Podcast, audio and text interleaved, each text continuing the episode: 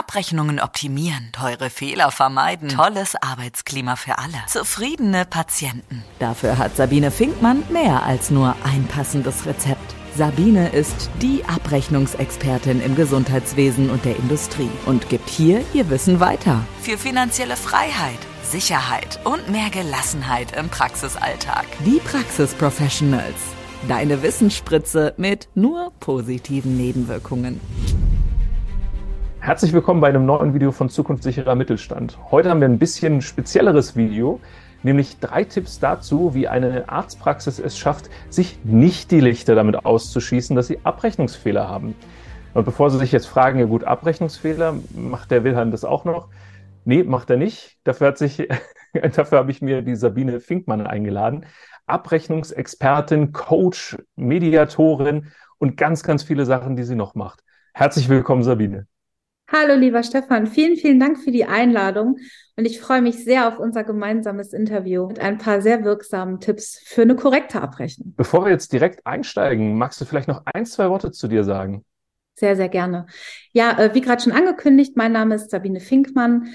Äh, von Hause aus bin ich tatsächlich medizinische Fachangestellte, was mir heute in meiner Tätigkeit als Unternehmensberaterin im Gesundheitswesen sehr, sehr weiterhilft, weil ich natürlich weiß, mit welchen Problemen sich medizinische Fachangestellte und auch Ärzte in den Praxen herumschlagen müssen. Ich bin seit zehn Jahren selbstständig. Mein äh, Spezialgebiet ist die Abrechnungs- und Honorarberatung und auch das Controlling das rechtssichere Arbeiten, aber man kann sagen, im Grunde genommen eigentlich alles, was Arztpraxen brauchen, inklusive Coaching im Eins zu eins, also als direkte Unterstützung. Ich habe viele Jahre im Geschäftsbereich Abrechnung einer kassenärztlichen Vereinigung gearbeitet und das ist auch der Grund, warum ich Abrechnung liebe. Ähm, da kommt meistens ein Stöhnen in den Seminaren, wo alle sagen, ah, wie kann man das toll finden, aber ich kann Ihnen versichern, sowas kann sogar Spaß machen, wenn man alle Tricks kennt, äh, wie es ordentlich geht. Tricks, wie es ordentlich geht, ja. Was, was sind denn so die Top-Punkte, wie man das nicht ordentlich macht? Oder was siehst du in der Praxis, wo der Arzt richtig großen Ärger im Nachgang hat? Also das äh, größte Thema tatsächlich ist die Dokumentation der ärztlichen Leistungen. Äh, dazu ist in der Regel keine Zeit.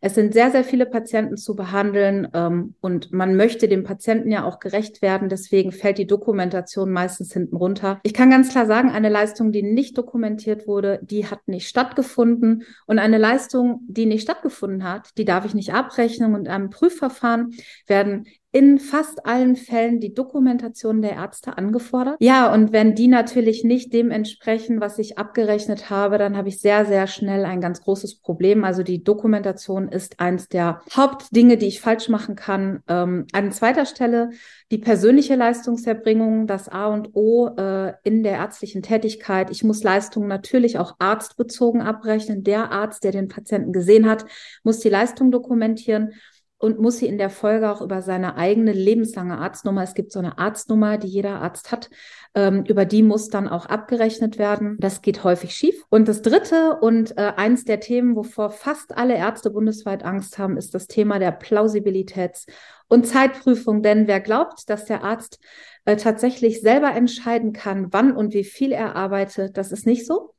Ähm, ein Arzt darf im äh, System der gesetzlichen Krankenversicherung tatsächlich nur eine bestimmte Zeit am Tag arbeiten. Und zwar sind dabei nicht ausschlaggebend die Stunden, die er arbeitet, sondern das, was er abrechnet. Denn jeder Abrechnungsziffer ist eine bestimmte Zeit, der Anteil des Arztes an der Leistungserbringung zugeordnet. Und in der Addition darf ich nur eine bestimmte Summe am Tag abrechnen. Und wenn ich da drüber bin, dann komme ich sehr, sehr schnell in ein Prüfverfahren und das kann dann erstens böse und zweitens teuer werden. Und wenn dann die anderen beiden Punkte, die ich genannt habe, auch nicht passend sind, ah, dann passt das mit dem, was du eingeleitet hast, schon ziemlich gut, weil dann habe ich echt ein Problem. Hm. Und was ist das in Euros oder welche Konsequenzen haben diese Probleme? Ähm, also ich sag mal, das Prüfverfahren, was ich als Beraterin begleitet habe, was mich echt schockiert hat, es ist noch nicht so lange her, 500.000 Euro. Das ist richtig viel Geld. Hoi. Hm. Jawohl. Es gibt auch kleine, ne? Natürlich. Es gibt auch Beträge, ja. die sich so um 20.000 Euro bewegen. Aber das war schon heftig. Und das äh, war tatsächlich etwas, wo die Praxis nicht ordentlich dokumentiert hat. Darüber hinaus hatten die Abwesenheitszeiten der KV nicht mitgeteilt, denn tatsächlich muss ein Arzt sich auch noch abmelden. Und das als freier Beruf. Und das war oh. schon echt ärgerlich. Und da war ich sogar geschockt über die Höhe äh, der Streitsumme. Hm. Hat die Praxis das denn überstanden oder? Das Verfahren läuft noch. Ah, okay, dann mal aus der Ferne Daumen drück. Unbedingt. Äh, Laienfrage, äh, hat die Praxis noch irgendeine Möglichkeit nachzudokumentieren oder ist das Kind in den Brunnen gefallen? Ja, das ist ein guter Hinweis. Ähm, das sage ich in den Prüfverfahren auch immer, wenn ich Praxen unterstütze. Ich darf auf keinen Fall Leistungen nachdokumentieren, denn die ärztliche okay. Dokumentation ist wie eine Urkunde. Ja. Wenn ich nachdokumentiere, äh, wenn ich in einem Prüfverfahren bin oder ein staatsanwaltschaftliches Ermittlungsverfahren habe, dann sprechen wir sogar über Urkundenfälschungen. Das geht nicht. Wow, okay. Dann wird es noch schlimmer. Okay. Fühlt sich alles schlimm genug an. Äh, zu, zu, den drei, zu den drei Punkten, die du genannt hast. Äh, wichtige Punkte. Wie, wie, vermeide ich das? Also vielleicht, wenn du auch so ein bisschen was sagen kannst, gibt es da irgendwelche Kniffe, wie man das schön digitalisiert kriegt. Also natürlich außer, dass man dich ins Unternehmen holt und du dabei hilfst. Aber was, was könnte der Arzt denn selber machen? Das Rezept. Das Interessante ist ja, ähm, dass jede Praxis das Buch für die Gebührenordnung hat. Aber das ist ja hochjuristisch geschrieben, dass hm. kaum jemand wirklich versteht, wie die Rahmenbedingungen auszulegen sind. Das ist ja das Fatale daran. Ich kenne keine Praxis, die keinen EBM hat. EBM, einheitlicher Bewertungsmaßstab. Aber die Inhalte, die dort drin stehen, sind so hochjuristisch geschrieben, dass kaum jemand in der Lage ist, in, in irgendeiner Form zu interpretieren, was heißt das eigentlich, was da steht. Und dann hilft mir das nicht. Ne? Ich weiß dann immer noch nicht, wie es richtig geht, weil ich nicht verstehe, was da steht. Wir sorgen halt dafür, äh, dass diese juristische Sprache dann einfach zu verstehen ist, anhand von einfachen ja. Beispielen ähm, und dann kann ich das Ding danach auch lesen, weil ich die Sachen ja wiedererkenne. Also in erster Linie geht es fast immer erstmal um Aufklärung, weil gar nicht klar ist, was muss ich überhaupt dokumentieren. Das ist verrückt, denn weder Arzt noch MFA lernen diese rechtlichen Details im Studium oder in der Ausbildung.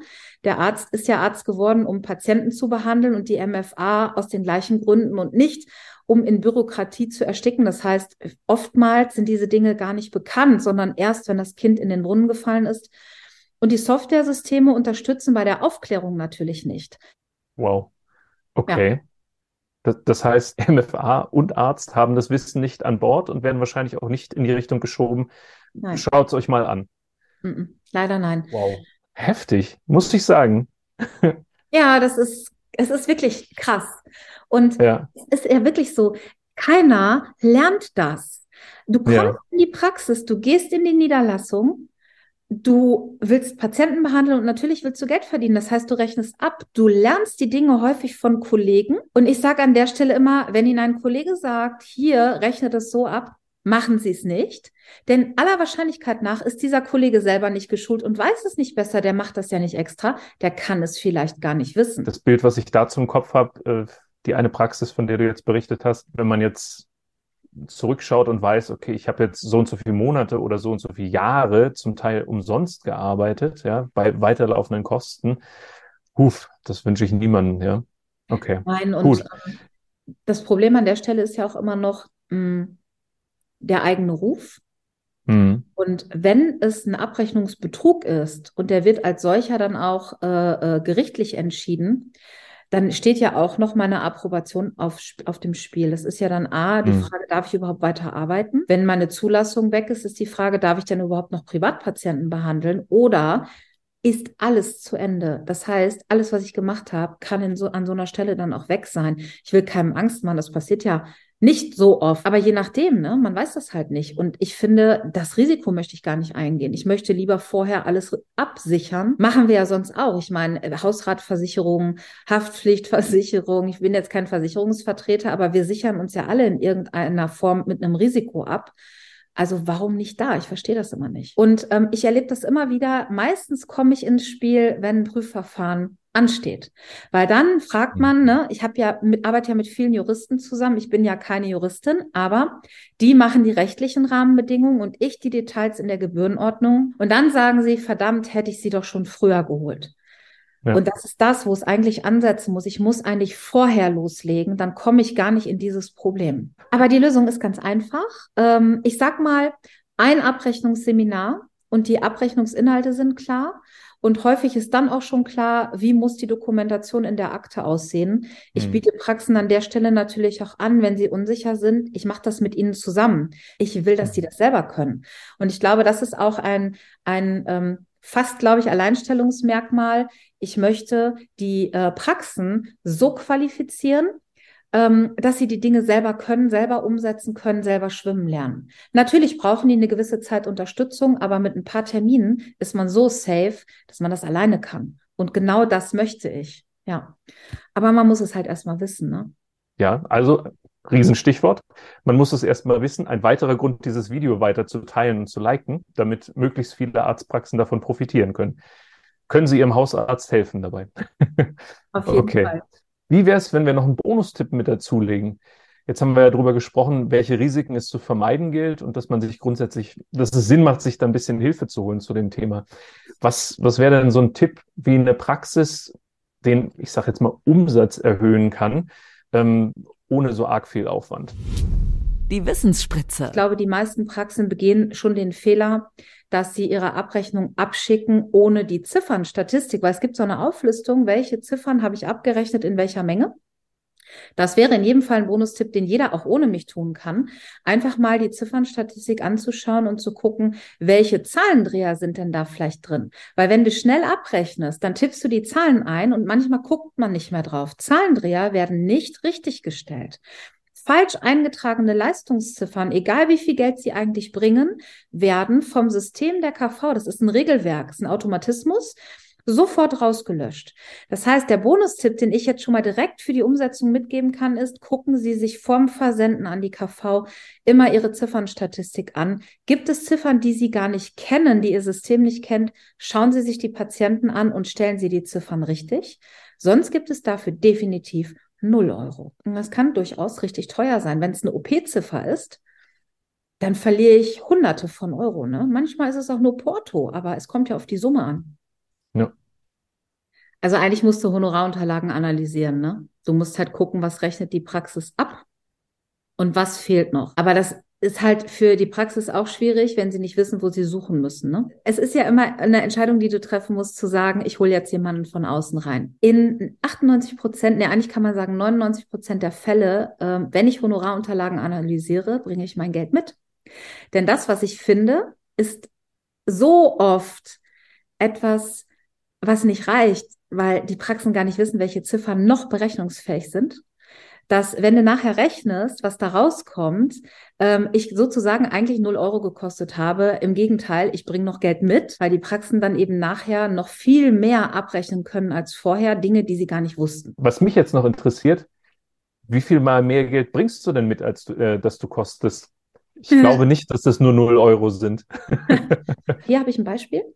Ich hatte vor einiger Zeit einen Hausarzt, der ist schon 62. Der arbeitet nicht mehr ganz so lange, aber er hat gesagt, ich möchte gerne jetzt noch mal für die, die nach mir kommen, die Abrechnung überprüfen lassen. Das haben wir gemacht. Dieser Hausarzt hatte im Quartal, das sind drei Monate, 70.000 Euro bei Kassenpatienten. Da muss man jetzt äh, nicht rechnen, um zu wissen, dass das eigentlich nicht reicht für Personal und für das eigene Leben, für die Miete und die laufenden Kosten. Nach meiner Beratung hatte der mit den normalen Abrechnungen 130.000 Euro plus 40.000 Euro Euro Impfungen zu Corona etc. Aber das ist ja etwas, mit dem kann ich nicht rechnen. Also ich habe den Umsatz ohne Corona-Leistungen verdoppelt unter legalen Bedingungen.